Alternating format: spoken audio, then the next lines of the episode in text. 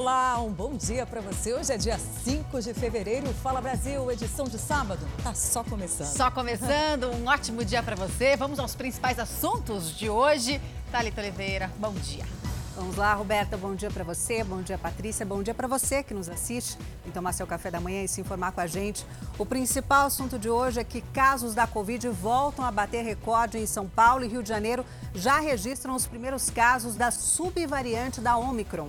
É, e por causa da baixa adesão, várias cidades do Brasil promovem mutirão para vacinar crianças de 5 a 11 anos. Depois da morte de uma mulher que teria consumido chá emagrecedor, Anvisa alerta sobre a proibição de algumas ervas. O resgate do menino que caiu em um poço no Marrocos. A expectativa é que ele seja retirado de lá a qualquer momento. Nova moradora do pedaço, Ursa é recebida com flores e banquete no Zoológico de Brasília e tudo para a adaptação dela com um novo parceiro. Será que eles vão se dar bem? O Fala Brasil edição de sábado volta já já.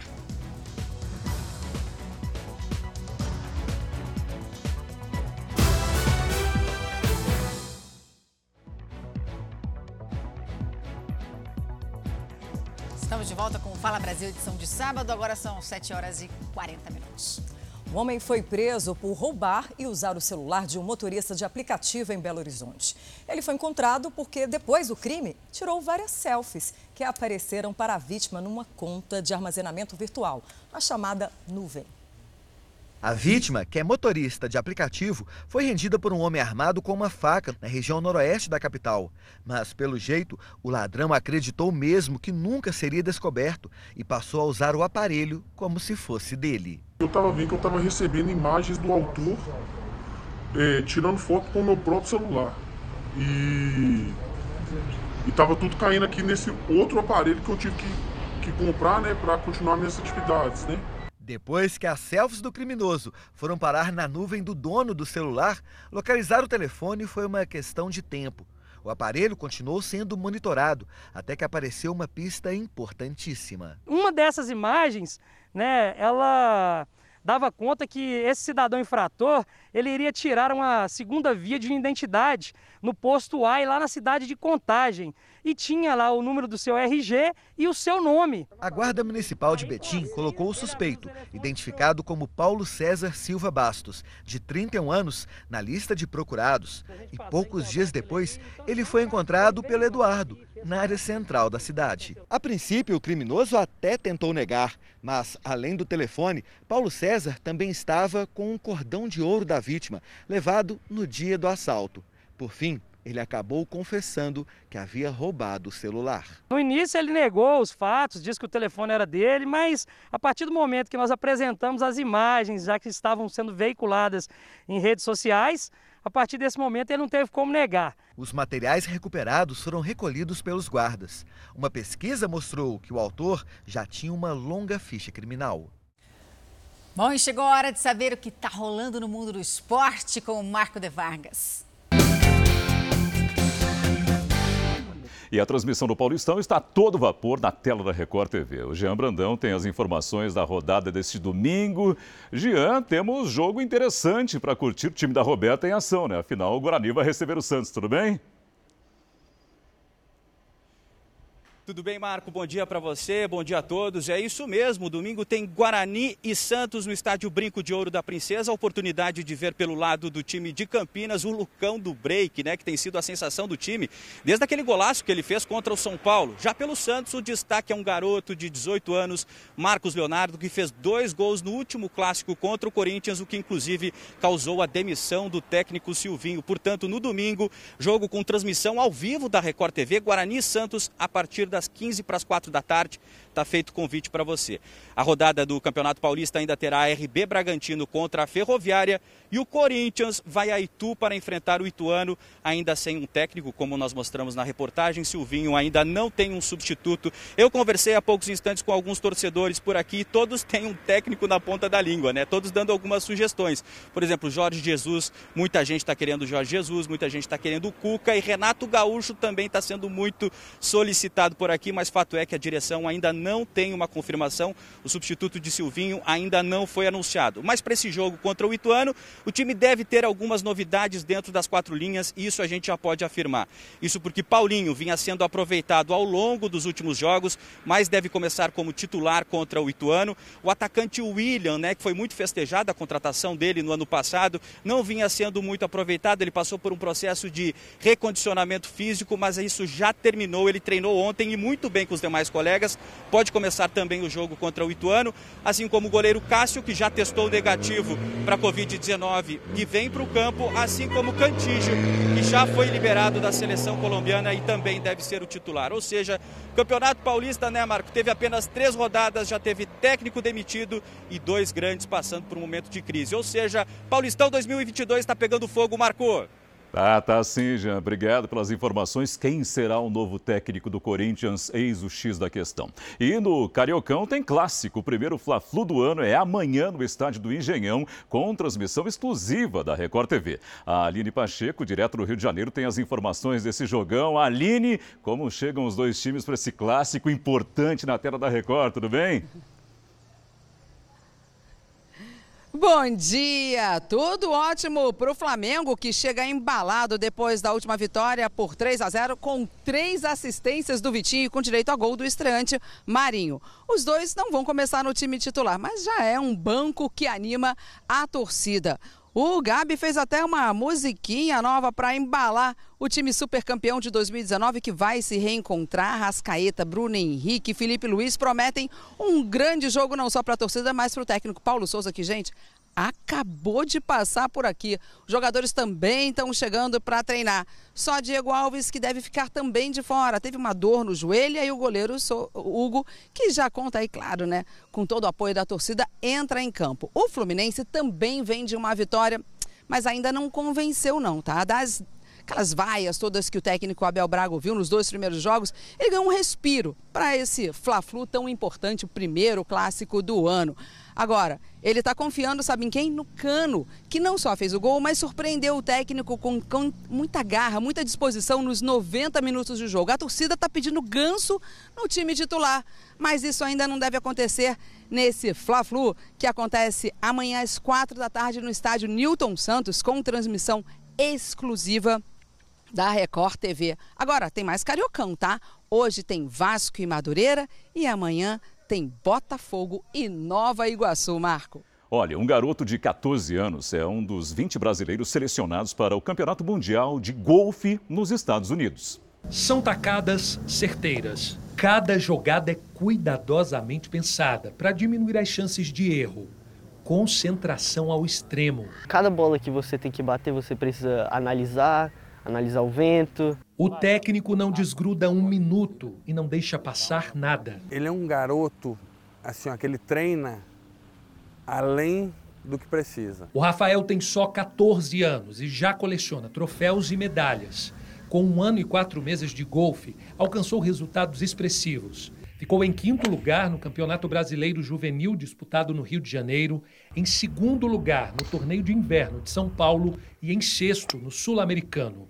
A paixão pelo esporte começou de maneira despretensiosa, em uma visita ao Clube de Golfe de Brasília. Ele bateu a primeira bola, a segunda, a terceira, a quarta e depois que bateu algumas bolas, o professor falou: "Ó, oh, ele tem um talento diferenciado". Diante do desempenho em um curto período de tempo, o Rafael chamou a atenção de muita gente. Com características de um campeão e tão jovem, ele já foi convidado para participar de grandes torneios fora do Brasil já tem convite para a África do Sul, Europa e Estados Unidos. Em Orlando, na Flórida, o Rafael vai disputar o Campeonato Mundial de Golfe. Ele é um dos 20 brasileiros selecionados para o torneio. Quero levantar, levantar a bandeira do Brasil e mostrar que o Brasil é forte na área do golfe. A grande torcida do Rafael é essa aqui, ó, a família. O pai, a mãe e o irmão ficam ali, ó, na beira do campo dão dicas, torcem e não escondem o orgulho que tem do Rafinha, como ele é chamado em casa. Expectativa total, a mãe sempre torce, a mãe sempre está junto. Mãe coruja, né? E não é para menos. Bem, eu vou ficando por aqui, mas daqui a pouquinho tem o Esporte Record, logo depois do Fala Brasil, edição de sábado, às 10h30 da manhã. Um ótimo final de semana, meninas, com vocês. E olha, um hospital em Bangladesh foi eleito a melhor construção do mundo. A unidade de saúde atende comunidades rurais na zona sul do país, uma área castigada pelas inundações causadas pela elevação do nível do mar. O Hospital da Amizade fica em Satkira, no sul de Bangladesh, uma área remota do litoral que foi diretamente impactada pela elevação do nível do mar. A construção recebeu o Prêmio Internacional do Instituto Real de Arquitetos Britânicos de 2021. A premiação é concedida para projetos que se destacam pela excelência do design e impacto social. O júri ressaltou que o Hospital da Amizade demonstra uma rara combinação de bela arquitetura, sentimento humanitário e consciência social, especialmente agora durante uma pandemia global em que nem todos têm acesso a cuidados adequados de saúde. Além disso, foi avaliado que conseguiu fazer uma grande diferença naquela região carente, contando com um orçamento pequeno. O hospital tem capacidade para 80 leitos e oferece tratamentos essenciais para as comunidades locais. Com um design simples, incorpora diversos recursos que reforçam a sustentabilidade do espaço. Vários elementos de respeito ao meio ambiente contribuíram para que o prédio fosse escolhido como a melhor construção do mundo. Os arquitetos utilizaram tijolos feitos localmente. Para amenizar o calor, há pátios e passarelas sombreadas, e a disposição dessas áreas favorece a ventilação natural, o arejamento das enfermarias e também elimina a necessidade de ar condicionado. Foi ainda criado um sistema de drenagem que canaliza a água da chuva para um tanque. Dessa forma, é possível fazer armazenamento para o uso futuro e ainda evitar alagamentos. A ideia é que a construção fique em harmonia com a água homem foi preso depois de matar a esposa dentro da própria casa na Grande São Paulo. Os vizinhos chamaram a polícia quando ouviram os pedidos de socorro da mulher. O casal morava neste sobrado de Ferraz de Vasconcelos, na Grande São Paulo. Samuel Oliveira, de 33 anos, e Thaís Oliveira, de 28, levavam uma vida confortável ele trabalhava como bancário enquanto a esposa cuidava do filho do casal, de 8 anos. No dia dos namorados, ela chegou a publicar uma foto em uma rede social relembrando o dia do casamento. Na legenda, Amo você, meu eterno namorado. Porém, o clima de amor foi quebrado depois que Samuel começou a fazer uso de drogas. Segundo vizinhos, as brigas do casal se tornaram constantes. Samuel relatou aos policiais que fez uso de uma grande quantidade de cocaína. Isso gerou preocupação e revolta na esposa. Os dois passaram a discutir em um tom cada vez mais elevado. Para cessar essa briga, Samuel foi até a cozinha, pegou uma faca e atacou a esposa. Ela ainda teve tempo de gritar por socorro. Os apelos foram ouvidos por vizinhos que chamaram a polícia. Foi abordado de pronto, ele confessou né, que havia praticado o homicídio da sua esposa. Samuel foi preso em flagrante por feminicídio e levado para a delegacia. Segundo parentes, ele também faz uso de remédios controlados. Samuel passará por exames que comprovem que ele estava sob efeito de drogas no momento do crime. O filho de oito anos do casal ficará sob cuidado dos parentes. Bom, veja só esse caso. Uma locadora bloqueou o carro de uma cliente enquanto o veículo estava em movimento em uma rodovia de Pernambuco. Foi depois que a empresa cobrou mensalidades aí supostamente atrasadas, mas na verdade elas estavam pagas. Pois é, mas não dá para entender. Será que isso é permitido? Eu acredito que não. Não sei. Muitos mecânicos alertam né, para o perigo de acidentes em situação como essa. Há um ano, Luiz fez as contas e viu que compensava manter um carro alugado para a família. Por achar que é algo mais vantajoso e mais prático. Né? A gente não precisa se preocupar com combustível, com documentação, com nada. Já está tudo ali incluso naquele contrato. Ela sempre pagou os boletos em dia, até que a locadora informou que ela estava inadimplente. Essas mensagens mostram que Louise encaminhou os comprovantes de pagamento para a empresa. Na conversa, a consultora diz que os pagamentos não foram debitados no cartão e que existem três meses em aberto. Mas, segundo Louise, tudo estava pago. Eles não conseguem localizar esses pagamentos, eu falo com a gerente da loja. Quando eu falo com a gerente da loja, envio novamente os comprovantes de pagamento. Eu deduzi que estava ok e pronto. A Louise achou que estava tudo bem. Aí ela pegou o carro e saiu em uma rodovia. Aí aconteceu um grande problema. O que aconteceu, Luiz, no meio da rodovia? Na verdade, estávamos eu e meu marido, ele estava dirigindo, é, e de repente o carro desligou, desligou, parou, morreu completamente. E aí o volante ficou bem duro, o freio também, e ele foi, fez bastante força e conseguiu parar o carro. Por sorte, não vinham outros carros. O motivo do bloqueio teria sido a inadimplência. Foi nessa rodovia que Louise e o marido ficaram com o carro travado. Ela conta que a empresa se negou a dar assistência e eles foram resgatados por familiares. Quando nós ligamos para assistência 24 horas, foi que eles disseram que não iriam nos prestar nenhuma assistência porque nós estávamos inadimplentes e o carro estava com restrição de apropriação indébita. Por nota, a locadora informou que tomou ciência do ocorrido e que o sistema de bloqueio não deve ser acionado em nenhuma hipótese com o carro em movimento e pediu desculpas pelo transtorno para cliente. Um carro que tem rastreador é monitorado por um sistema como este. Aqui dá para saber se o veículo está andando ou parado. É só a gente vir com um cursor aqui ó, em cima desses carrinhos verdes, clique em cima e dá para ver que este carro está a 16 km por hora. Bloquear um veículo em movimento é muito perigoso, a não ser, segundo os especialistas, em casos de furto ou roubo. Ricardo tem mais de 20 anos de experiência em instalação de equipamentos em carros e explica que bloquear um veículo é coisa séria. O veículo, quando ele é bloqueado, ele automaticamente desliga uh, o combustível do veículo e corta a bomba. O sistema de freio não pode funcionar, ele para de funcionar, né? Porque o carro perdeu a elétrica. Então, é, o risco de acidente é muito grande, né? Hoje, a frota de carros para locação no Brasil é formada por mais de um milhão de automóveis, segundo a Associação Brasileira das Locadoras. Para este advogado, o que aconteceu com Luiz foi muito grave e as consequências poderiam ter sido piores. Realizar um bloqueio sem a devida informação pode caracterizar uma cobrança abusiva e uma prática comercial também abusiva, que gera até o direito do consumidor de ter uma indenização por danos materiais. A empresa entrou em contato com a cliente para tentar resolver a situação da melhor forma, mas ainda não explicou por que o carro foi bloqueado em movimento. Luiz já devolveu o veículo para a locadora e agora vai alugar em outra empresa. Quando começaram a me cobrar, eu já tinha feito contrato com outro concorrente, entendeu? Então agora eu vou ter que alugar com ele, porque eu já fechei o contrato. Mas se fosse hoje, não ia alugar mais, não, ia comprar. Que absurdo e que perigo, né, para um acidente ali na estrada. E você deve estar acompanhando, né? Acho que o mundo inteiro está acompanhando durante essa semana o resgate daquele menininho. Pois bem, entrou no quarto dia o resgate do menino de 5 anos que caiu em um poço lá no Marrocos. Ele recebe oxigênio, água, comida através de tubos. Um buraco está sendo cravado ali ao lado para tentar salvar a criança. A operação é delicada.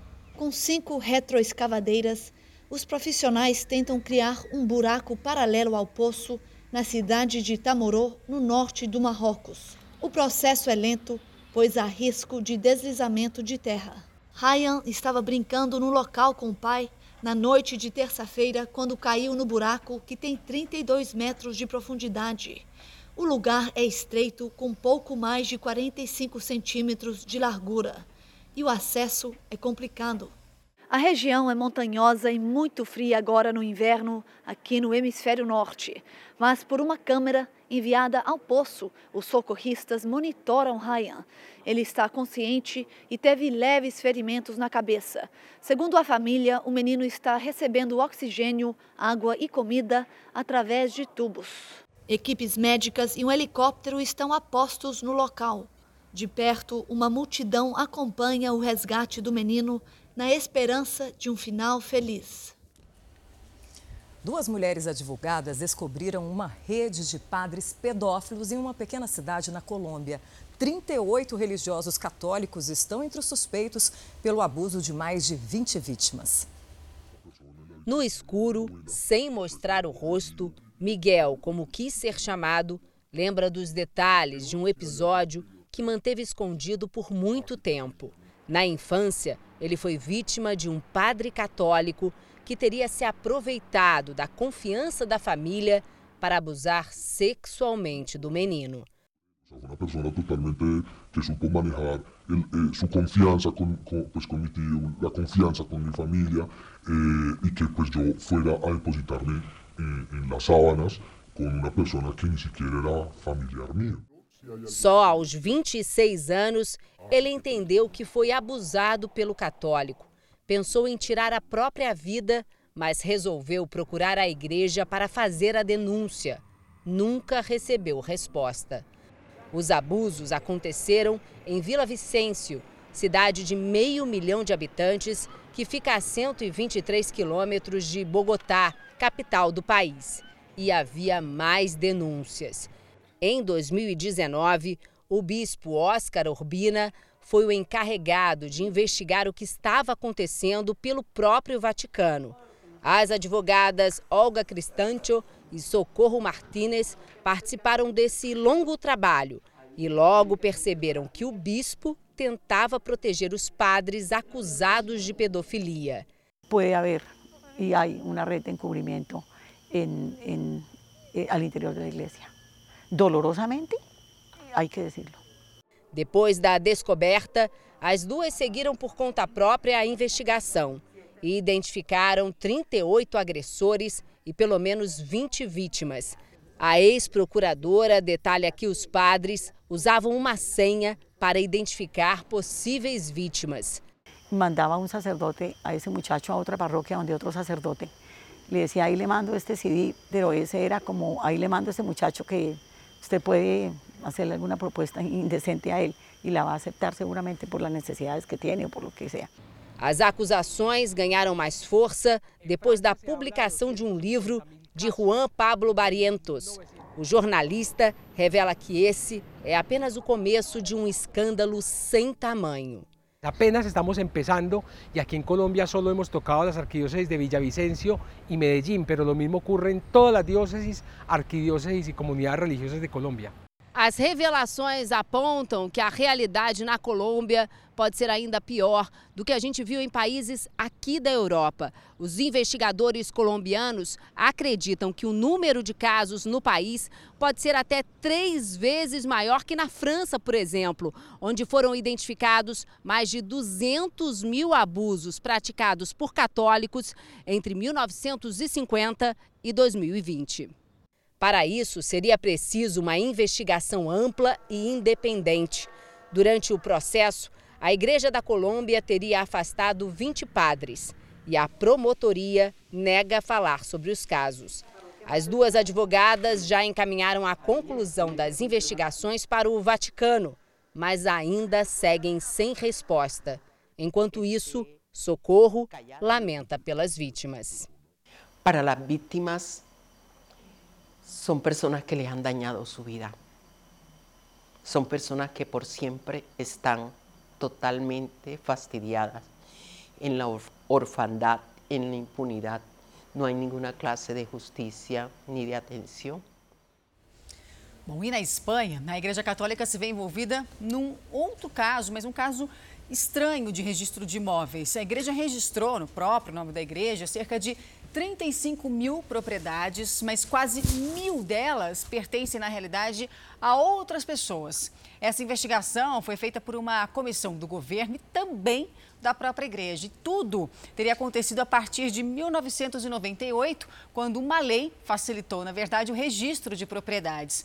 O primeiro-ministro do país fechou um acordo com a Igreja Católica para que ela ajude a devolver os imóveis aos verdadeiros donos e sete pessoas morreram em uma queda de um avião de pequeno porte no Peru. Entre as vítimas estão dois chilenos, três holandeses e dois tripulantes peruanos. A aeronave levava os cinco turistas em um sobrevoo de passeio pelas linhas de Nazca. É uma das principais atrações turísticas do Peru, a 400 quilômetros da capital Lima. Segundo autoridades, o monomotor caiu momentos depois da decolagem. Bom, agora imagine essa situação, Nossa. Patrícia. Você está prestes a se casar e o vestido de noiva chega errado. Um número menor ou pior, o vestido não chega. Não, não sei o que é pior, né? Logo nesse dia cabe, tão então... especial que muitas mulheres esperam, né? Olha, isso aconteceu, viu? Uma das noivas foi indenizada depois de vencer uma ação na justiça. A decisão agora vai servir de exemplo aí para outros processos. O vestido ideal para o dia mais importante da vida. Era assim que Carolina enxergava esta escolha. Ela desejou tanto esse momento que quem vê as fotos nem imagina o sacrifício que foi para ela se vestir de noiva. O vestido foi comprado pela internet, chegou faltando pouco tempo para a cerimônia, no tamanho errado. Sem tempo nem dinheiro para mudar os planos, ela precisou emagrecer 8 quilos em três meses para conseguir caber na roupa. Estava pesando 64 quilos e, e eu sabia, já estava toda noiva quer emagrecer um pouco para o dia do casamento. Então eu fui e comecei a fazer exercícios, né? Então eu comecei a correr. Aí eu pedi para minha irmã experimentar meu vestido. Aí eu tirei todas as medidas dela e virei para minha minha professora da corrida e falei: "Olha, eu preciso chegar neste nessas medidas". Esta noiva também passou apuros. Juliana quase não teve o que vestir no dia do próprio casamento. Esse vestido foi alugado às pressas com ajuda financeira de amigos. O modelo que ela escolheu com todo cuidado simplesmente não chegou.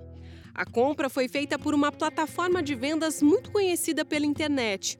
Até o fechamento do pedido, a vendedora era muito atenciosa. Depois, sequer respondia as mensagens. A mulher nunca devolveu o valor pago.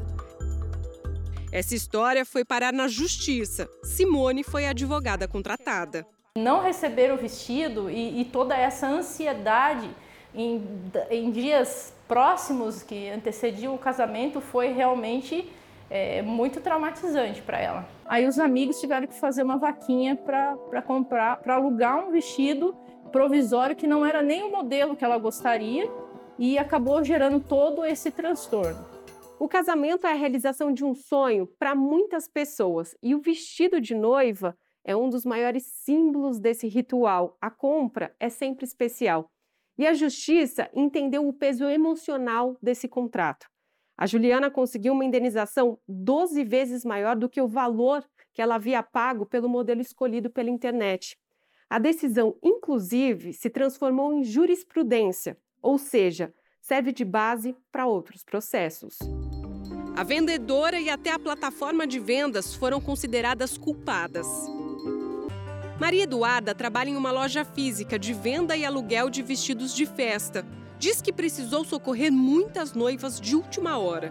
Segundo ela, uma das conhecidas tradições de casamento pode evitar problemas desse tipo: a de sempre provar o vestido antes de comprá-lo. Elas acreditam numa coisa, mas não chega, né?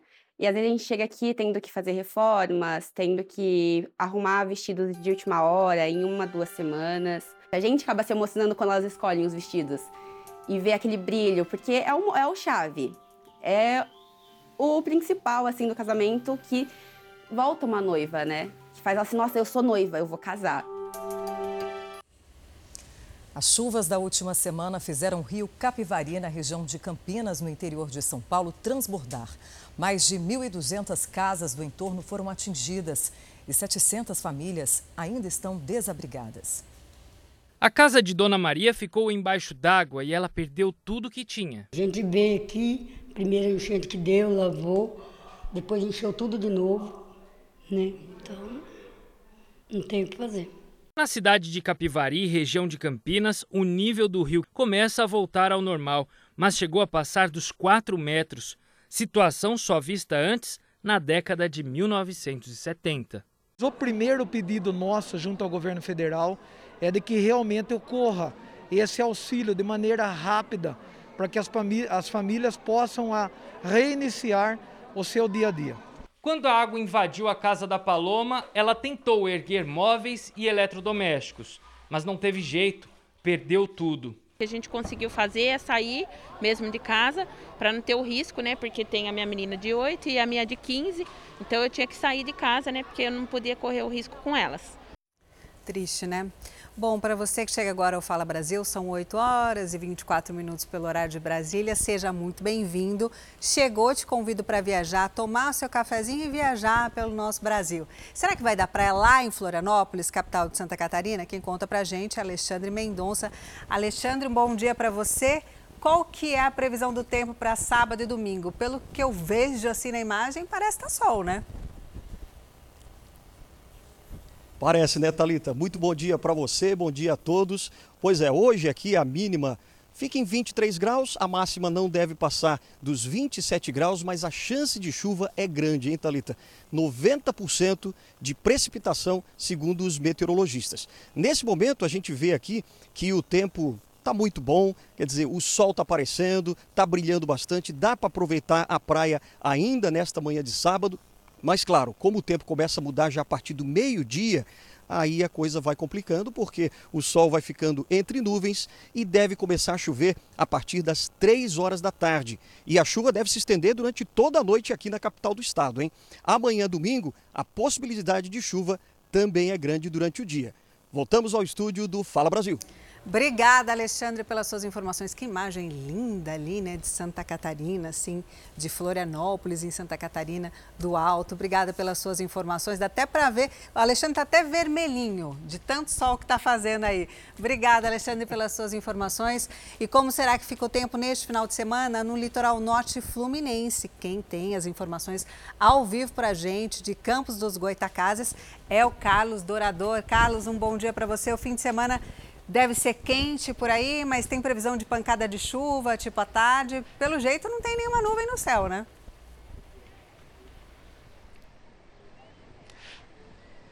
Pois é, Talita, a gente está falando ao vivo aqui da praia de Imbetiba, em Macaé, que fica bem no litoral norte do Rio. E olha, olhando o céu desse jeito, a gente nem consegue imaginar, mas tem sim previsão de chuva para esse fim de semana. Como eu disse, nós falamos ao vivo aqui da praia de Imbetiba, em Macaé, olha só, o dia amanheceu lindo por aqui, o sol brilha forte e o termômetro marca nesse momento os 28 graus, quase a máxima prevista para hoje, que é de 33 mas, como eu disse, tem previsão de chuva aí para o fim da tarde. São pancadas de chuva isoladas. Então, quem quer pegar uma praia tem que aproveitar esse período da manhã.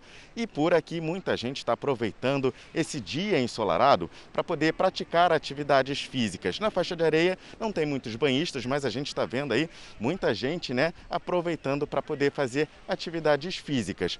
Olha, tem chuva para o período da tarde e também para o período da noite. E o domingo não vai ser muito diferente, não, só que as temperaturas temperaturas ficam um pouco mais elevadas. A mínima, por exemplo, está prevista para 23 graus e a máxima 33. A diferença é que no domingo vai chover apenas no período da tarde e à noite o céu fica limpo novamente. Voltamos ao estúdio do Fala Brasil. Obrigada, Carlos, pelas suas informações. Vocês repararam quanta gente tinha na praia, lá em Campos do Goitacazes, fazendo atividade física? 8h28 da manhã o pessoal já lá fazendo. É o Projeto Verão. Obrigada, Carlos, pelas suas informações. Itacaré, na Bahia. Quem conta pra gente como é que vai ficar o tempo por lá é Camila Moraes. Camila, um ótimo dia para você. Estou vendo imagens nubladas de Itacaré. Vão permanecer ao longo deste fim de semana? Verdade, Talita. Bom dia para você, para todos que acompanham Fala Brasil. Vai permanecer sim, apesar dos últimos dias terem sido de muito sol aqui na região. O tempo virou por aqui. Hoje o dia amanheceu bem chuvoso, agora ela deu uma trégua para a gente mostrar um pouquinho da paisagem para vocês aí do outro lado da telinha. Nesse momento está fazendo 27 graus, mas nem parece, porque está o maior vento, está até fresquinho aqui. Hoje ainda tem previsão de pancadas de chuva aí no período da tarde e à noite. E amanhã ainda tem tempo instável, é possibilidade de uma chuva mais passageira, então quem sabe já é uma chance aí para a turma aproveitar um pouquinho mais a praia. As temperaturas oscilam entre os 23 e os 29 graus. Voltamos ao estúdio do Fala Brasil. Obrigada, Camila. De vez em quando também é bom esse tempinho, né? A gente fica em casa lá com a mantinha, tudo bem que lá em Itacaré é calor mesmo assim, né? Assistindo o Fala Brasil, né, Camila? Um beijo para você, obrigada pelas suas informações. E como será que vai ficar o tempo no Maranhão? Vamos para São Luís? Que tal? Ao vivaço com Beatriz Pereira. Beatriz, um ótimo dia para você. Beatriz, não vejo o mar, não vejo o céu, tá tudo nublado, só vejo você. Um bom dia, como é que vai ficar sábado e domingo? Bom dia, Talita. Bom dia para você que acompanha o Fala Brasil. Olha, por aqui, como você falou, realmente céu nublado, né? Pouca movimentação, porque o tempo tá bom, mas bom para ficar em casa, curtindo o edredom e também aproveitando esse clima europeu. Isso porque aqui em São Luís o tempo tá variando, né? Entre chuva, sol. Então, tá meio complicado para o povo do, do Novicense. Mas se você que é aqui do Maranhão, de São Luís, quer sair de casa, atenção, que nesse sábado a previsão é de sol com aumentos de nuvens, períodos de nublado e chuva a qualquer hora. E a mínima ia entre 25 a máxima 29 graus. E para o domingo a mesma situação, a mesma previsão. Sol com aumentos de nuvens, período de nublado, chuva a qualquer hora. A mínima fica entre 25 e a máxima 30 graus. E nós estamos aqui na praia do Calhau, na Avenida Litoranha, um espaço bem movimentado, mas como você pode ver, a maré está alta, então as pessoas estão aproveitando para ficar em casa e aproveitar esse clima de chuva. Volta ao estúdio do Fala Brasil. É verdade, Beatriz, maré está alta, o mar está mexido. Obrigada pelas suas informações e tem algumas poucas pessoas ali caminhando, né, Roberta? A gente sempre fala que tem gente que está focada, acorda às 6 horas da manhã no pique, né? Focadíssima, não é o nosso caso aqui, mesmo se, se pudéssemos, né? Estaríamos fazendo outra estaríamos coisa. Estaríamos dormindo, agora já deu né, por aqui também essa chuva, né? É São verdade, Paulo. é verdade. A gente está precisando de dias ensolarados Já uma aí, semana né? de chuva sem e parar. com muitos estragos. Que vem o sol. Primeiro lugar de audiência nos Estados Unidos e Canadá. Líder na África do Sul, São Tomé e Guiné-Bissau. Sucesso no Japão e na Austrália. A série Bíblia atravessa fronteiras e comove o público pelo mundo. Olha, para muitos, né, perseguidos simplesmente por ter o livro sagrado em casa, é mais uma forma de renovar todos os dias a própria fé, como mostra um documentário exclusivo produzido pelo jornalismo da Record TV. Um livro marcado pela perseguição. Você tem casos de agressão física, você tem casos de agressão em praça pública. Por que milhões de pessoas ainda são atacadas por terem uma Bíblia? I was sentenced uh, 15 years of hard labor. que rechazaran el Evangelio y los entregaran a muerte cuando ellos no quisieran obedecer. A história da tradução do livro sagrado que provocou uma revolução e uniu os povos. A Bíblia King James ela vem ser também esse símbolo de reforçar essa libertação. E as superproduções como a série A Bíblia, que tem levado esperança e fé a pontos remotos do planeta. Meu Senhor, por favor. A Bíblia, o livro perseguido. Logo após o Domingo Espetacular. A morte de uma enfermeira por infecção fulminante no fígado acende o alerta sobre produtos para emagrecer vendidos de forma ilegal. A gente né, denuncia esse tipo de, esses tipos de casos aqui constantemente no Fala Brasil. É preciso ter cuidado, né? Muitas vezes essas fórmulas são vendidas aí como são praticamente naturais e não são, né? A Milagrosas. Mulher... Isso também. A mulher foi atendida em um hospital de São Paulo depois de passar mal, viu? Os médicos suspeitam que a doença foi causada pelo consumo de um chá composto de ervas que prometia a perda de peso e que tem a venda, gente, proibida aqui no país. No velório de Edmara Silva de Abreu, o filho recebe o consolo de amigos e parentes. A enfermeira passou por um transplante de fígado mas o corpo rejeitou o órgão. A família foi pega de surpresa com a internação. A irmã, Elaine, falou com uma equipe da Record TV antes da morte de Edmara. Uma menina que sempre foi muito forte, nunca teve problemas e do nada começou com uma dor de estômago e adoeceu. De maneira inesperada, ela sofreu a falência do fígado. Familiares encontraram em uma gaveta na casa dela um produto chamado 50 ervas.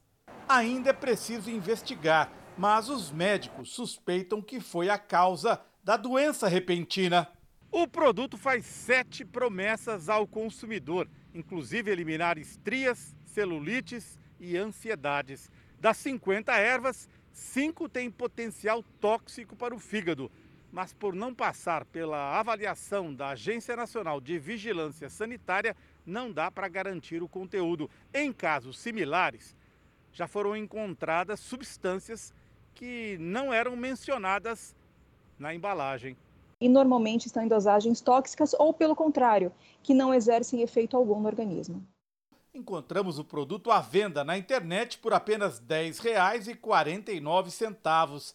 A embalagem não traz informações detalhadas sobre o fabricante. Em luto, a família de Edmar ainda não decidiu se vai acionar o fabricante na justiça. Toxicologistas dizem que é muito arriscado consumir compostos que não tenham certificação oficial a orientação é de que as pessoas não comprem isso, não existe receita milagrosa, ninguém deixa de ficar ansioso da noite para o dia, ninguém emagrece da noite para o dia. E é, inclusive o produto utilizado pela enfermeira que morreu está proibido no Brasil desde novembro de 2020.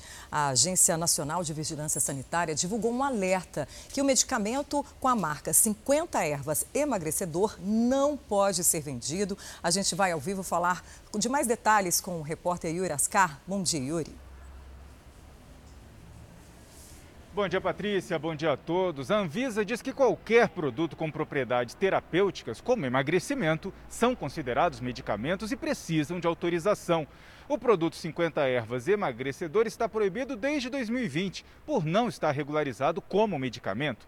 Foi informado ainda que o 50 ervas emagrecedor não pode ser considerado alimento ou suplemento porque contém ingredientes que não são autorizados em alimentos. Entre eles, cavalinha, dente de leão e centelha asiática, que são usados somente em medicamentos.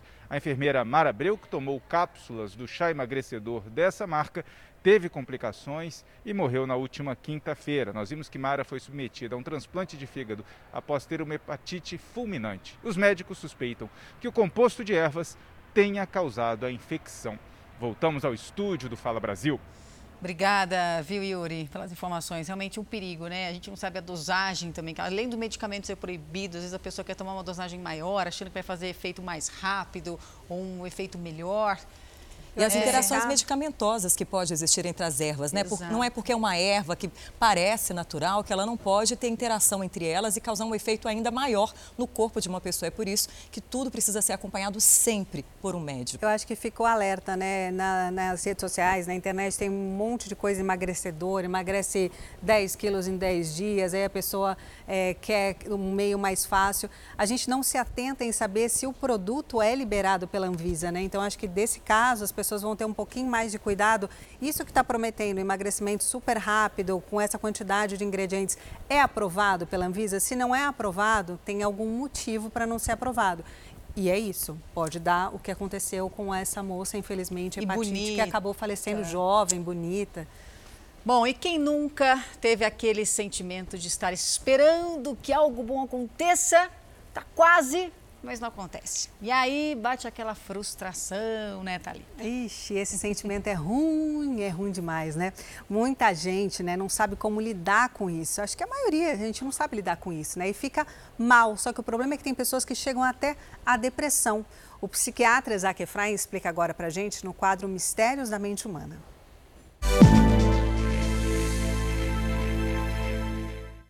O que, que é a frustração? A frustração é aquele sentimento que vem quando você está esperando que alguma coisa aconteça, alguma coisa que seja boa, que seja a teu favor, que te deixe numa situação mais segura, mais forte, você espera isso e a situação te frustra, ela te traz problemas, ela te traz dificuldades, ela traz questões que vão demandar energia e tempo para resolver.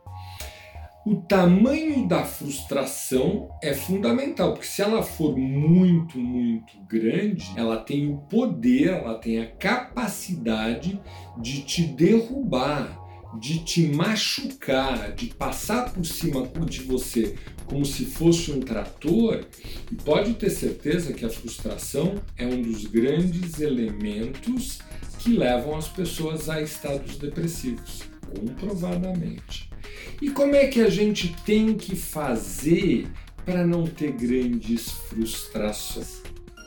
a gente não pode ter muito, muito, muito apego, apego às nossas expectativas. Você poderia falar, ah, então para não ter frustração é só não ter expectativa. Seria verdade. Mas a gente não tem controle. De repente acontece uma coisa boa, positiva, uma perspectiva, imediatamente acelera e começa a pensar coisas boas e a gente já começa a contar com essa coisa boa. E é aí que está o problema, aí que reside a questão. Quanto mais você fica contando, se apegando a essa coisa boa que veio no primeiro lance, maior é o tombo, maior é a dor, mais machuca o teu ego. Meu time faz um lance maravilhoso. Ah, legal! Hoje é o nosso dia, a gente vai ganhar, que bacana. Aí o time volta a jogar como sempre. Joga mal, perde o jogo, como eu estava agarrado, agarrado à minha expectativa, vem a frustração. Então, Ponto número um: é preciso tomar cuidado com as expectativas. Tudo bem, a gente pode, pode tê-las, até porque ninguém consegue impedir de ter. E até expectativas ruins também. Só que expectativa ruim não gera frustração. E quando a realidade se mostra diferente do que a tua expectativa previa, se aguenta o tranco da dor, porque dá dor, se aguenta o tranco do sofrimento você olha para a situação fala: bom, me enganei. A realidade não estava na tua sintonia. O time estava jogando mal, a realidade estava difícil, estava difícil arrumar emprego, e aí você tem que entender que essa é a situação verdadeira e se dispor da melhor forma que tiver ao teu alcance a enfrentar, porque senão a frustração, a pegada leva para a depressão. Excelentes dicas, né? E se você se interessa por comportamento, quer saber mais sobre esse e outros assuntos ali parecidos, acesse o canal Ansiedade Brasil no YouTube e veja, portanto, mais conteúdos. E o Ministério da Saúde confirmou casos de Covid-19 pela subvariante da Omicron no Brasil. A gente estava falando da Omicron, né, que domina mais de 90% do território brasileiro. Agora foi achada uma subvariação. Foram identificados aqui em São Paulo e também no Rio de Janeiro. Quem tem mais detalhes ao vivo para a gente, direto da capital fluminense, é a Anabel Reis. Anabel, um bom dia. Quantos casos já foram notificados, hein? Olá, bom dia Patrícia, bom dia a todos. A Secretaria Estadual de Saúde aqui do Rio de Janeiro identificou dois casos da subvariante BA2 e encaminhou para as secretarias municipais de saúde investigarem. Ainda não se sabe se essas duas pessoas estiveram em países da Ásia e da Europa, onde essa subvariante está mais disseminada. Em São Paulo também foram notificados dois casos. Segundo as autoridades aí de saúde, ainda não há um estudo que aponte que essas subvariantes são mais transmissíveis ou mais agressivas, embora exista um estudo dinamarquês que aponte que essa subvariante é mais infecciosa. Agora, para evitar e enfrentar combater as suas subvariantes, a indicação é estar com o esquema vacinal completo, também higienizar as mãos, utilizar máscaras e evitar aglomeração. Voltamos ao estúdio do Fala Brasil.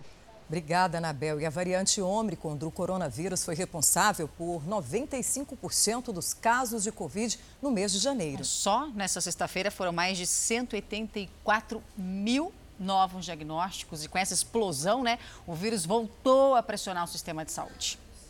Nos últimos meses, Santo André, na Grande São Paulo, sentiu o avanço da Covid-19.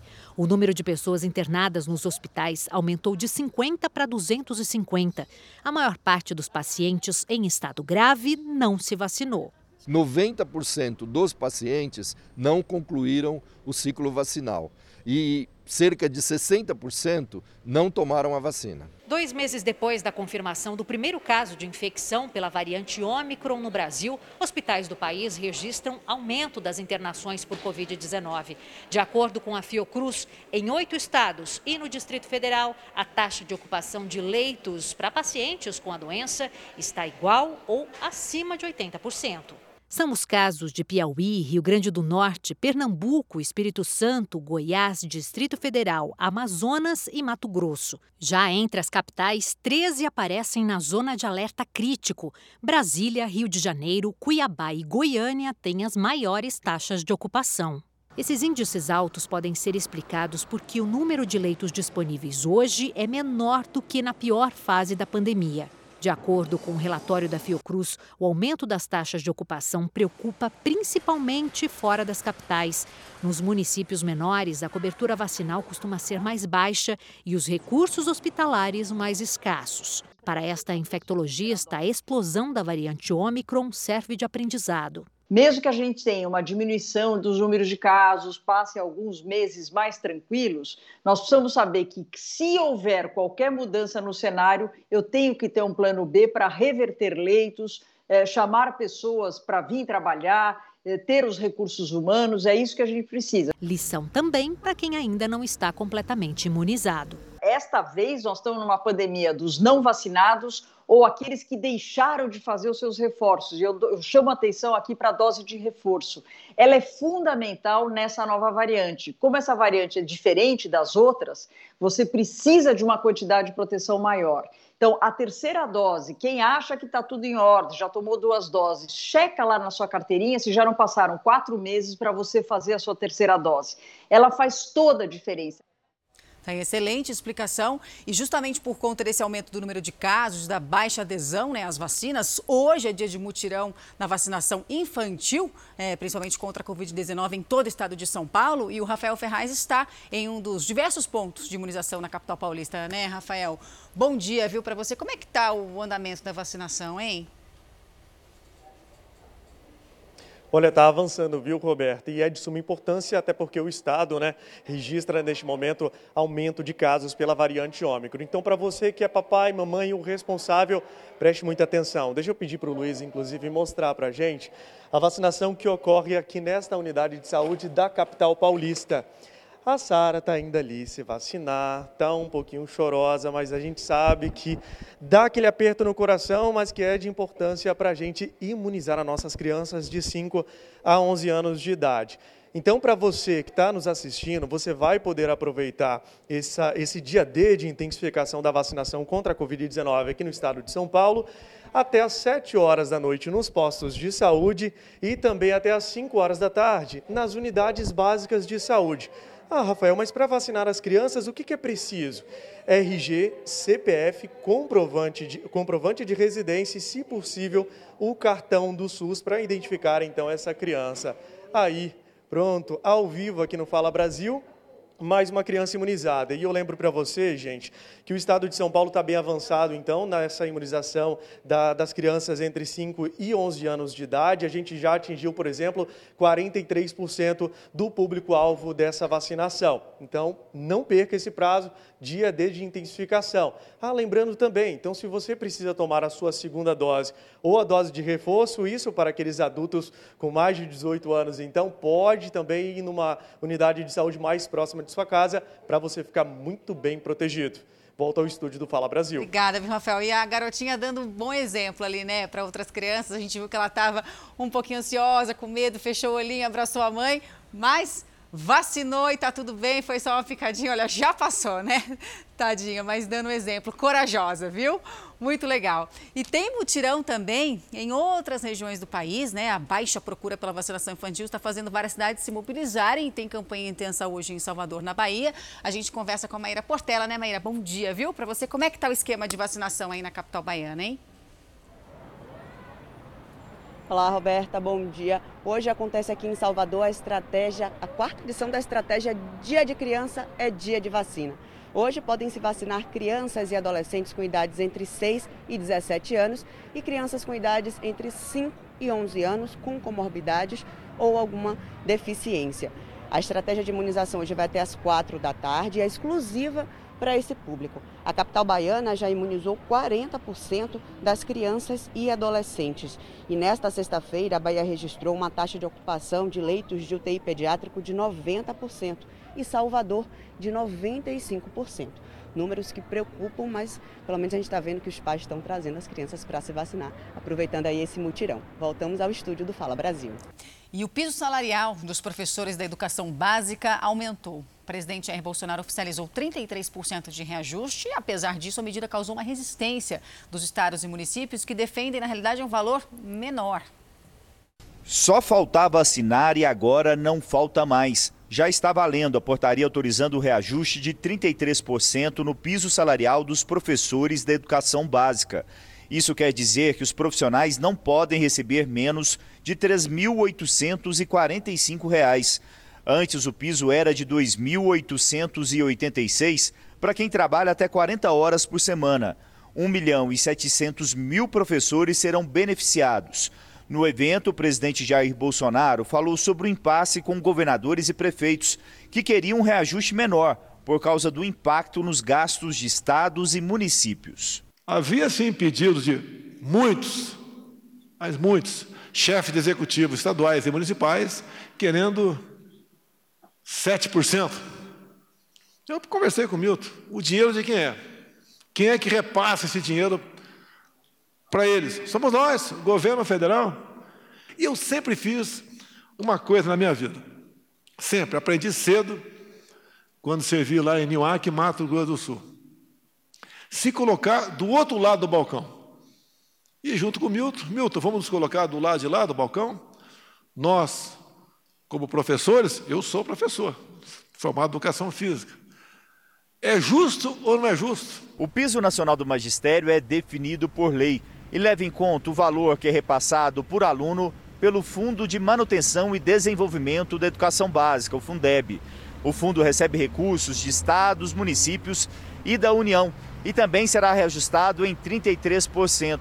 Vai passar de 179 bilhões para algo em torno de 236 bilhões de reais agora em 2022.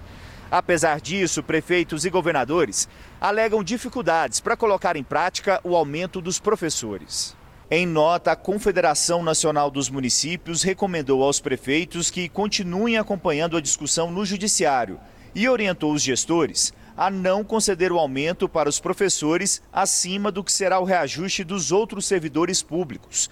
A confederação critica o governo federal, diz que o objetivo é capitalizar politicamente e que a medida pode levar muitas cidades a desrespeitar a lei de responsabilidade fiscal.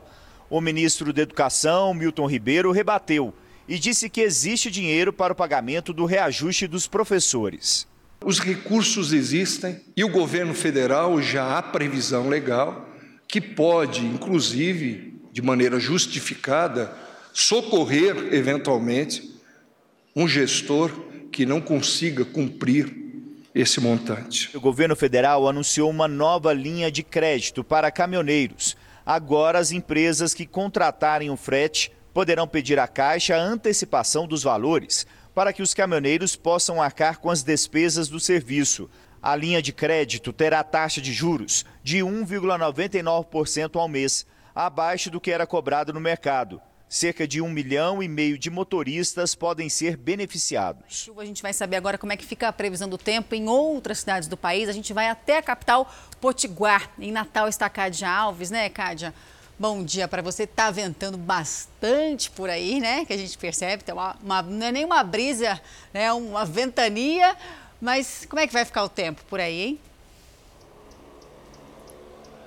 Bom dia, Roberto. Eu já vou começar para você, fala aqui no Fala Brasil, confessando que eu escolhi hoje um ponto na sombra, porque nesse momento tem uma nuvem aqui passando, tá tampando o sol, Mas o sol em Natal está, como nós falamos, de rachar. Está tão quente que se fosse entrar de outro local, ia ter que entrar assim, ó, protegendo o rosto. Mas o cenário, eu vou afastar um pouquinho aqui para o meu cinegrafista mostrar, não deixa a desejar. Eu não estou entrando de uma, mas de quatro praias hoje aqui em Natal. Essa que vocês estão vendo agora é a Praia do Meio, seguida pela Praia dos Artistas, do Forte e mais atrás, ali no cantinho, a Praia da Ridinha, que já fica na zona norte da cidade. E a previsão do tempo para esse fim de semana, como vocês já estão sentindo aí esse solzão, esse céu aberto, vai ser de sol, vai da praia aqui em Natal.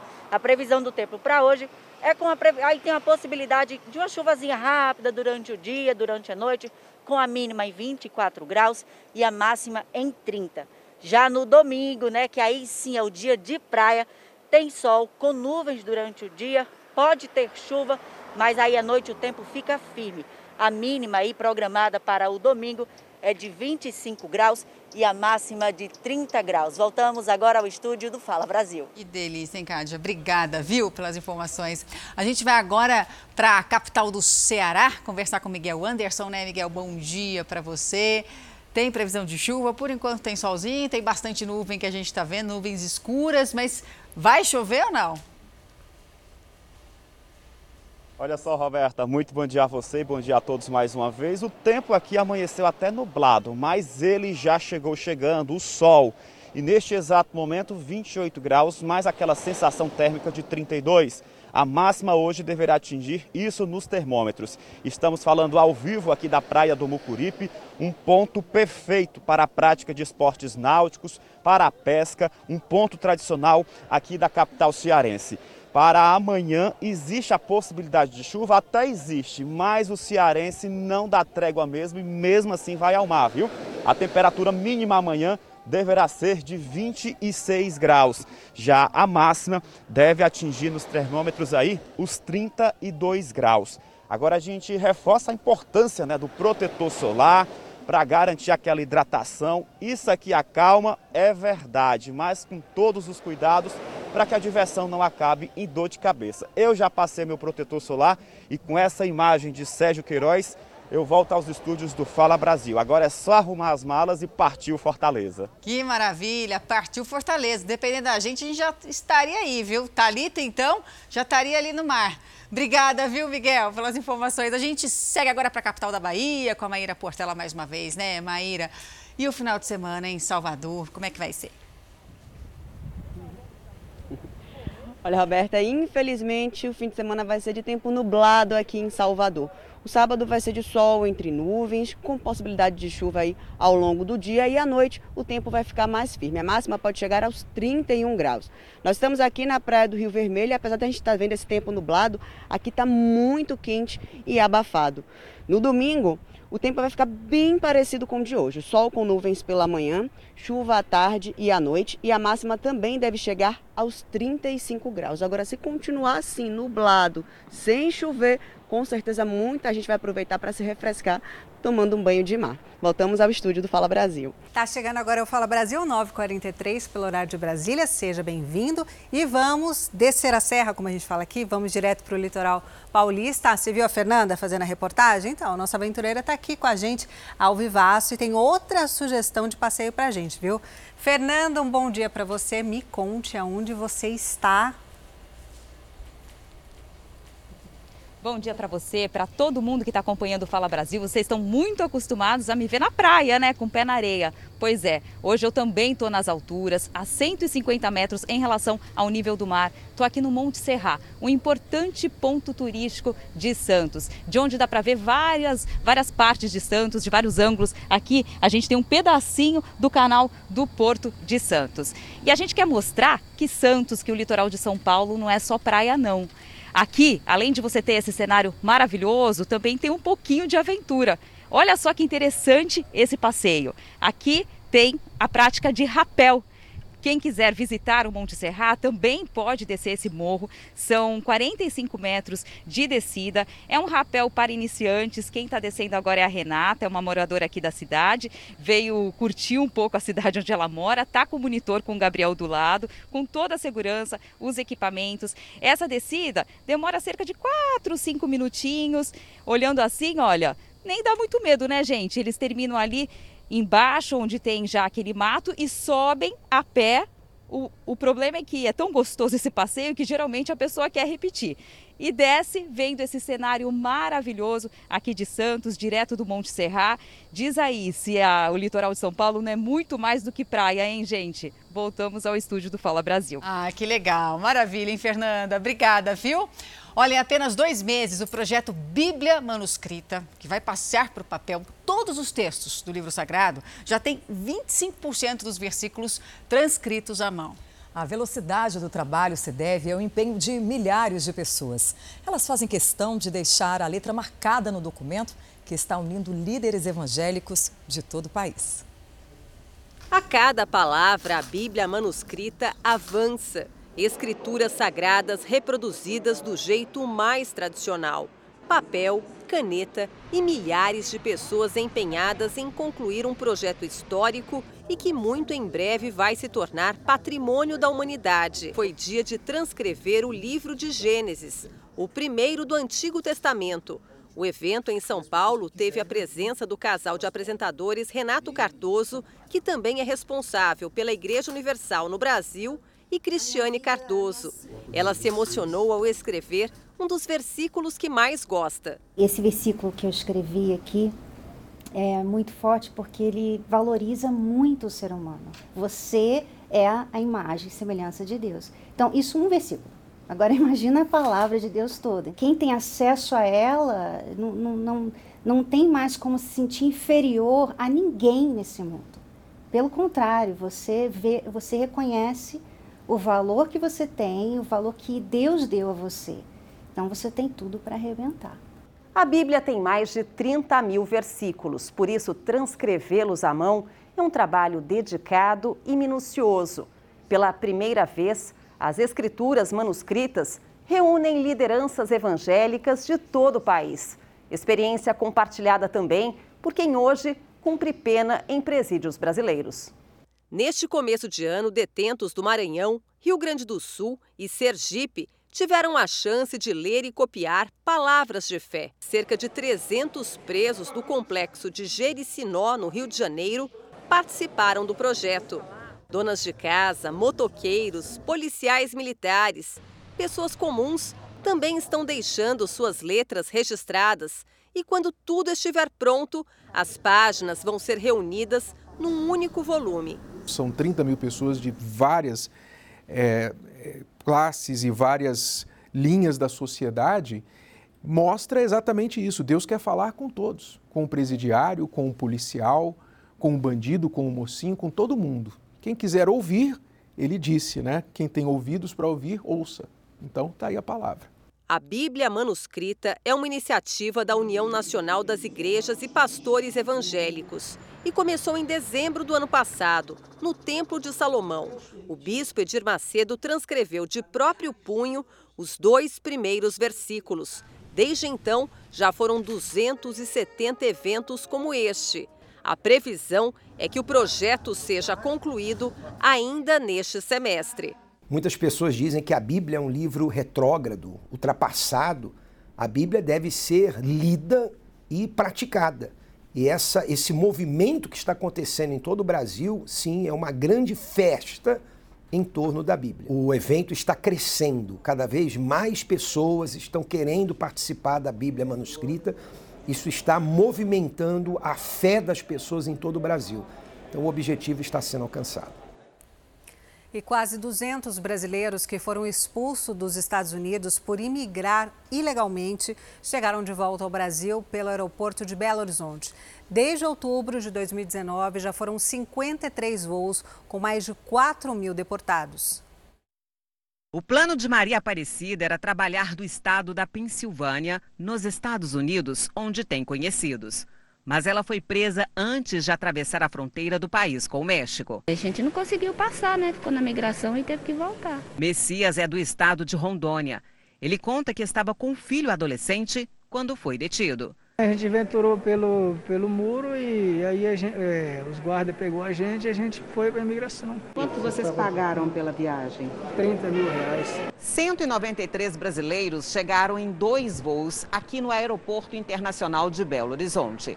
Já são mais de 4 mil deportados desde outubro de 2019, quando o governo norte-americano mudou o tratamento dado aos imigrantes ilegais. Desde o governo Trump, qualquer imigrante legal que não consiga provar ter ficado nos Estados Unidos por dois anos seguidos pode ser deportado imediatamente. Esta mulher, que não quer se identificar, foi separada do marido e não tem notícias dele. Eles não falam muita coisa. A gente começa a perguntar e já dispensa a gente. Na semana passada, 211 deportados, entre eles 90 menores de idade, desembarcaram na mesma situação.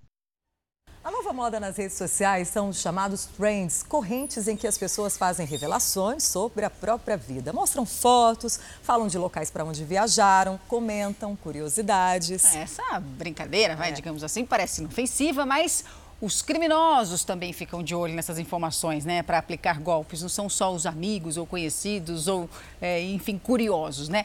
E os criminosos clonam, inclusive, ou invadem o perfil de quem expõe os dados pessoais. Conte cinco curiosidades sobre você. Essa caixinha de perguntas é a nova curtição nas redes sociais. Jéssica respondeu na mesma hora. Ela também contou sobre a vida acadêmica dela e tudo mais que apareceu nessa corrente virtual de respostas. Ela acha divertido. Tem alguns que você comenta. É, ah, fale também fatos que, você, que os seus amigos falam sobre você. Aí eu vou lá e comento também o que eu acho sobre eles e é uma interação, é uma forma da gente interagir. Essas correntes chamadas trends são a nova febre das redes sociais. Você lê a resposta dos amigos e pode entrar na onda. Aqui você preenche a idade, quantas tatuagens, piercings, filhos e pets você tem. Assim que a pessoa preenche e publica, ela abre espaço para quem lê entrar na brincadeira também. A moda pegou principalmente entre os jovens. Todos os dias aparece uma trend nova. Ah, eu já participei de umas três. Participei daquela da foto na praia, cinco curiosidades sobre você. A terceira música de sertanejo ou qualquer outro gênero é a que te representa. E você gosta? Gosto, gosto bastante. E quantas vezes você já participou dessas correntes? Ai, mais de 10. Vicia. Qual dessas correntes que você mais gostou? Ah, eu acho que cite cinco curiosidades, a gente acaba descobrindo bastante coisa, assim, né? Essa brincadeira parece inofensiva. Mas você já parou para pensar que não conhece todo mundo que está do outro lado da tela lendo tudo? Além de amigos e familiares, criminosos estão de olho. Eles juntam as informações e muitas vezes lançam perguntas com um propósito. Romeu adora as redes sociais e encontrou rapidinho uma corrente, desta vez postada pela irmã dele. Mas eu nem precisei falar muito para ele já entender o perigo. Já percebi já. Já vi várias pessoas brincando disso e acabando caindo em golpe. Brincadeiras que pedem foto do perfil do WhatsApp, por exemplo, podem ajudar o ladrão a criar uma conta falsa e pedir dinheiro para os contatos se passando pela vítima. Perguntas sobre para onde a pessoa já viajou, sobre empregos que já teve. Essas respostas interessam aos ladrões. Este especialista em segurança digital diz que uma foto ou um simples curtir já dizem muita coisa. Segundo ele, dá para aproveitar as novidades que surgem nas redes, mas sempre com muito cuidado. Sempre analise antes se informações não devidas, como fotos, uh, placas de carros, crianças, determinados objetos dentro de casa ou do seu pulso, ostentando algum valor, não deixe essa exposição que vai dar sempre contra você a partir do momento que criminosos olham, identificam e começam a monitorar a sua rede social. Ainda segundo o especialista, os criminosos digitais vão fazendo associações com os conteúdos pessoais para descobrir senhas e palavras-chave. E esta informação, por exemplo, que você tem uma filha, é o nome que as pessoas vão tentar na, na sua senha, é a data de nascimento, a, seria a escola onde os seus filhos estão, não só na questão de senhas, mas também na questão de segurança física por parte da sua família. Jéssica hoje até já se arrepende de algumas postagens. Amigos dela foram vítimas de golpes, possivelmente pelas informações deixadas nas redes, como foi o caso de um que foi para Disney, postou fotos da viagem e na volta não encontrou nada em casa. Os bandidos souberam porque a rede social dele era aberta e entraram na casa dele e roubaram absolutamente tudo. A gente tem que tomar cada vez mais cuidado e saber que tem pessoas aplicando golpes é meio complicado, né? A gente pensa em fechar todas as redes e deixar cada vez mais no nosso nicho, né? Porque dá medo. Chegou a hora do sorteio do Mundo Record aqui no Fala Brasil. E o prêmio de hoje é especial, não é isso, Humberto? Bom dia. Bom dia, meninas. Bom dia para todo o Brasil e bota especial nisso, viu? Daqui a pouco a Cissa vai sortear uma Super Smart TV 4K de 50 polegadas. Concorra a esse e a outros super prêmios fazendo a sua assinatura e pagando sabe quanto? A partir de R$ reais por semana. É só escolher um dos nossos planos. Olha só, tem o bronze que é semanal, o prata quinzenal e o ouro que é mensal. Para ficar por dentro de todos os detalhes, faz o seguinte, aponte a câmera do seu celular para o QR Code que está aparecendo aqui na tela. Ou então acesse mundorecord.com.br, preencha os seus dados e assine. E olha só, gente, aqui tem prêmio bom todo dia. É um melhor que o outro. Tem smartphone Samsung, iPhones 12 e o incrível iPhone 13. Tem Smart TVs 4K de 50 e 70 polegadas e tem também vales presentes de 5 mil reais. Tem scooters, notebooks e um show de eletrodomésticos para renovar a sua casa. E tem também o quê? Carro zero, avaliado em mais de 65 mil reais. E o sorteio especial de um HB20 Sedan, que vale mais de 73 mil reais. Quem ganha fica feliz da vida e manda recado pra gente. Eu assinei e ganhei a minha TV. Então acredite você também que uma hora chega a sua vez. Abraço. É coisa boa, então venha fazer parte desse time você também. Agora a gente vai pro estúdio do Fala Brasil com a minha companheirona Cissa, porque chegou a hora boa, a hora do sorteio. O sorteio está no ar, Valeu, Humberto. Bom dia para você em casa. Bom dia, meninas. Ó, algo me diz que é você aí que vai levar essa super Smart TV 4K de 50 polegadas para casa, hein? Você aí que assina, que acredita, vamos conferir aqui, ó, gente, no telão. Eu tô torcendo muito por você. Olha o CPF aí, 83254. Qual é o final? A gente vai conhecer agora. 82. Da onde vem? O estado é Bahia e a cidade é Salvador, terra linda que eu adoro. Parabéns. Mas se não foi você, não tem problema. Não desanima porque hoje à noite tem sorteio de um super notebook, gente. E amanhã é dia de concorrer a um HB20 zero quilômetro, avaliado em mais de 65 mil reais. Tá esperando o quê? Acesse a Cine a você também fazer parte do nosso Mundo Record. Bom final de semana, meninas, é com vocês. A gente mostra agora um clima de romance em um zoológico. A ursa de óculos lis viajou de Salvador até Brasília para fazer companhia para Ney. Com a ameaça de extinção das espécies, os tratadores esperam que os dois se adaptem à companhia um do outro e possam ajudar na preservação desses animais. Celulares apostos, olhares atentos. Silêncio no recinto e nada de desanimar com o sol, que, diga-se de passagem, estava forte a beça. Afinal, ninguém quer perder o date do ano. Mas antes de te contar mais detalhes sobre o casal, dá só uma olhada no time que foi escalado para preparar o tal almoço romântico. No cardápio, melancias, acelgas e até flores vermelhas. E finalmente, eis que os pombinhos, ou melhor, ursos, chegam ao local do encontro. De um lado, Liz, de 11 anos do outro, Ney, de 9. Mas a ideia é que daqui a algum tempo não exista mais cada um no seu canto, mas sim uma fulminante paixão. E eu explico o porquê de tanta expectativa. É que os ursos de Bengala estão em extinção. O Zoológico de Brasília já tinha como morador, desde 2017, o Ney, que é o macho da história, só que ele estava muito sozinho. Aí no final do ano passado, a Liz veio direto de Salvador para cá, para que eles tentem engatar um romance e assim garantir a preservação da espécie. E não houve nenhum tipo de atrito entre eles. Eles fizeram de uma forma que não houve disputa e foi bem legal. A gente gostou muito do resultado do primeiro enriquecimento. Bom, daqui fica a torcida e a impressão de que os dois formam um casalzão. Falta um pouco de atitude, é verdade, mas acho que vai rolar. Muito bonito, muito legal. Gostei. com os corações ali, com a melancia, né? Foi legal. Romântico, né? Tomara que demete. E hoje, ao meio-dia, tem The Love School, a escola do amor. Você sente que o relacionamento acabou, mas continua com seu parceiro por conta dos filhos ou algum outro motivo? Calma, ainda tem jeito. Veja como salvar um casamento falido. Hoje, meio-dia, ao vivo. Nossos professores vão mostrar como é possível resgatar sua união. Pensar nas bases, nos fundamentos de uma relação, verificar bem o que você está fazendo. Na Escola do Amor. E olha, atenção para a notícia de agora de manhã. Quatro pessoas ficaram gravemente feridas no incêndio em São Paulo. A repórter Beatriz Casadei tem as informações ao vivo, claro, né? Beatriz, para a gente, bom dia, viu, para você. Explica para a gente como é que foi que começou. A gente vê que tem está na frente da delegacia. Esse incêndio foi criminoso? Isso já está constatado ou não?